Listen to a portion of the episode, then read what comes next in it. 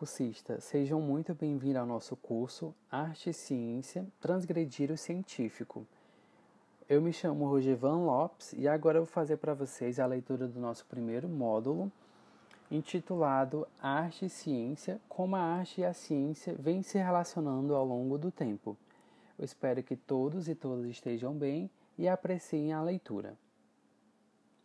O Homem Vitruviano é uma gravura renascentista onde temos o homem despido, sendo duas imagens sobrepostas e ilustra um ideal de beleza segundo o modelo clássico.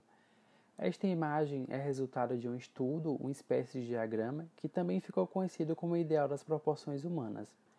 Foi encontrada em um dos diários de Leonardo da Vinci e desenhada em 1490. Este gênio renascentista é um grande exemplo da união entre arte e ciência, pois foi criador na arte, descobridor na ciência e inventor na tecnologia, conseguindo integrar de forma paradigmática a ciência e a arte de tal forma que uma não seria corretamente entendida sem a outra. Leonardo da Vinci nasceu em 1452 e morreu em 1519, e por meio da sua prática artística científica, ou seja, pintura e estudo da anatomia, a partir da dessecação de corpos, em seus estudos anatômicos, mostrou a possibilidade de estreitar a relação entre arte e ciência. Nessa perspectiva, depreende-se que, ao envolver um olhar estético sobre algo biológico, os conceitos científicos tornam-se mais compreensíveis e menos abstratos, tornando-se uma excelente estratégia didática ao ensino de biologia. A arte e a ciência como instrumentos de ensino começaram a ser utilizadas no século XIX a partir de experimentos feitos por psicólogos, os quais enxergavam os alunos como matérias-primas. Para esses profissionais, os alunos deveriam ser lapidados de forma a seguir um modelo de eficiência postulado por Taylor. Nessa perspectiva, a ciência era algo ensinável, enquanto as artes requeriam talento Logo, era mais cômodo e conveniente receber instruções e moldar o aluno seguindo o modelo tecnicista a fim de torná-lo eficiente para o mercado de trabalho. Entretanto, esse modelo de ensino não era confortável para os professores e tampouco atraente para os alunos. Logo, se fez necessário pensar na educação como um instrumento de preparação de artistas, ou seja, formar indivíduos que desenvolvessem habilidades qualitativas. Mas isso não é uma tarefa fácil, pois é necessário ter cuidado com a forma como o conteúdo é ensinado, de modo a instigar o aluno a explorar o conhecimento em diferentes meios tecnológicos. Afinal, a arte tem sua história marcada pelo desenvolvimento da tecnologia. Nesse sentido, é notória a necessidade de atividades que estimulem o aluno a construir seu próprio conhecimento, ou seja, levar em consideração sua imaginação e exploração de maneira a tomar como base a qualidade da aprendizagem em detrimento da avaliação propriamente dita. No tocante no uso da arte no ensino de ciência, segundo a Base Nacional Comum Curricular, a BNCC, a arte de ciência da natureza deve ir além de, do ensino de conceitos, estimulando o aluno a desenvolver o pensamento científico a fim de que os mesmos possam resolver problemas individuais sociais e ambientais. Dessa forma, percebe-se que a ciência tem sua importância reconhecida pela sociedade como detentora da verdade, diferente da arte que apenas existe, ou seja, é considerada subjetiva. Mas vale ressaltar que, para que o aluno adquira domínio de conhecimentos científicos e tecnológicos, é necessário que o mesmo desenvolva o autoconhecimento, embora seja orientado a ser objetivo. Então, como vimos, a arte nos permite expressar emoções, percepções, ideias e sensações, e isto combina perfeitamente com as ciências da natureza.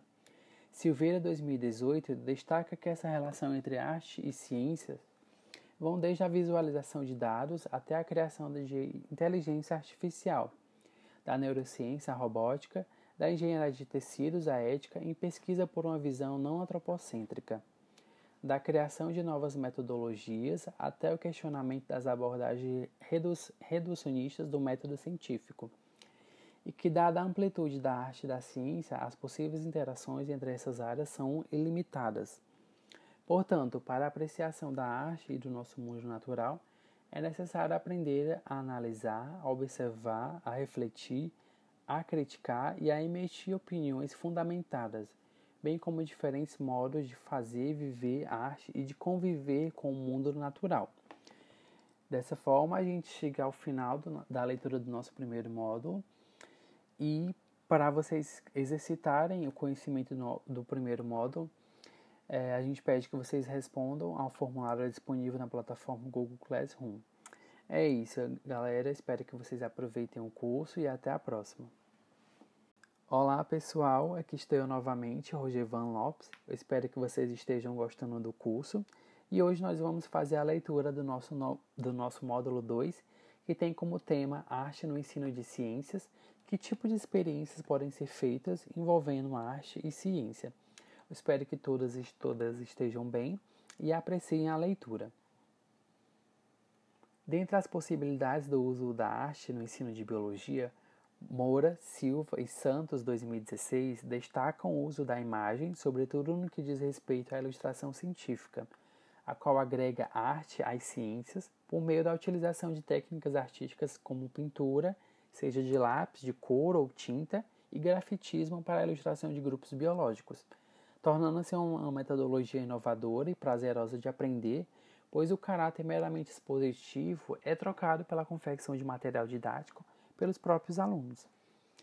Nesse sentido, por se tratar de uma disciplina de caráter científico e envolver estudo de uma gama de conteúdos, é requerido o uso de diferentes artes, ou seja, torna-se essencial que o professor busque utilizar estratégias didáticas diferenciadas através da interdisciplinaridade e uso de tecnologias, a fim de resgatar o interesse do aluno e colocá-lo no centro do processo de ensino-aprendizagem, de forma que o mesmo possa construir seu conhecimento de forma criativa, reflexiva e crítica.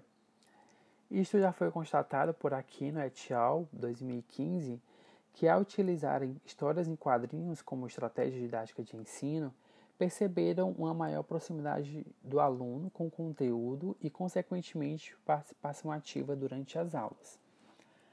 Ao se trabalhar com interdisciplinaridade, são rompidas as fragmentações de conteúdo a partir da cooperação entre arte e ciência o que instiga e faz com que o aluno aprenda de forma lúdica e prazerosa, sobretudo pelo fato de o mesmo ter como resultado um material didático produzido por ele mesmo, agregando conhecimento para toda a escola. Nessa perspectiva, considerando que usar a arte na ciência tem sido facilitado pelas tecnologias contemporâneas, a prática de estreitar a relação entre razão e emoção nos estudos científicos deve ser incentivada para a efetividade da aprendizagem por parte dos estudantes. Esse estreitamento pode ser conseguido pelo simples uso de imagem, que, embora já sejam bastante comuns nas aulas de disciplinas com caráter científico, devem ser ressignificadas quando fizerem parte de uma prática de ensino descontextualizada. Obviamente, há que se considerar que a criatividade, neste caso, é essencial, sobretudo no ensino de ciências da natureza uma vez que se trata de uma área que demanda solução de problemas sociais, logo é necessário que o aluno seja instigado a pensar e desenvolver sua criatividade na proposições de soluções, o que pode ser alcançado com o uso da arte.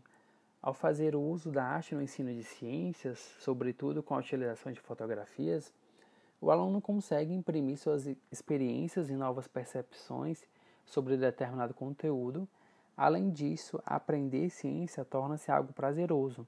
Por envolver processos artísticos, o aluno questiona-se, imagina situações e adquire conhecimento científico. Para Gates Stewart et al. 2016, associar arte à ciência é uma característica de profissionais inovadores e os benefícios advindos dessa associação são bem-vindos à sociedade, uma vez que envolve processos criativos e os indivíduos são instigados a pensar em suma, o ensino é um ramo da ciência e da arte, tendo em vista que o professor deve buscar converter o caráter científico em artístico, de forma que se torne natural a assimilação por parte do aluno. Além do uso da imagem, a arte pode ser expressa através de recursos plásticos, linguísticos ou sonoros, de modo que as possibilidades possam ser exploradas nas abordagens de diferentes temas científicos. Recursos plásticos. A plástica consiste em formar coisas em diversos materiais. As artes plásticas são manifestações do ser humano que refletem com recursos plásticos o produto da sua imaginação ou da sua visão da realidade. Este ramo artístico envolve o trabalho das áreas da pintura, da escultura e do desenho, por exemplo. Recursos linguísticos. A arte também pode ser expressa através de textos literários. Como, como exemplo, temos as poesias, os contos, as crônicas e os romances. E recursos sonoros. A arte sonora se define, em parte, como reunião de manifestações e conceitos artísticos que dialogam entre os distintos campos das artes, e que o som é um material de referência nessa criação. Desse recurso, podemos ter como exemplo diversos gêneros musicais. Vocês podem acessar a apostila para conferir alguns exemplos de aplicação de arte e ciência e aproveitar para deixar a imaginação criativa lhe direcionar a muitas outras possibilidades. A gente vai chegando ao final do nosso módulo 2 e para vocês exercitarem o conhecimento aprendido na aula de hoje, a gente pede que vocês respondam ao formulário disponível na plataforma Google Classroom. E é isso, pessoal. Muito obrigado e até a próxima.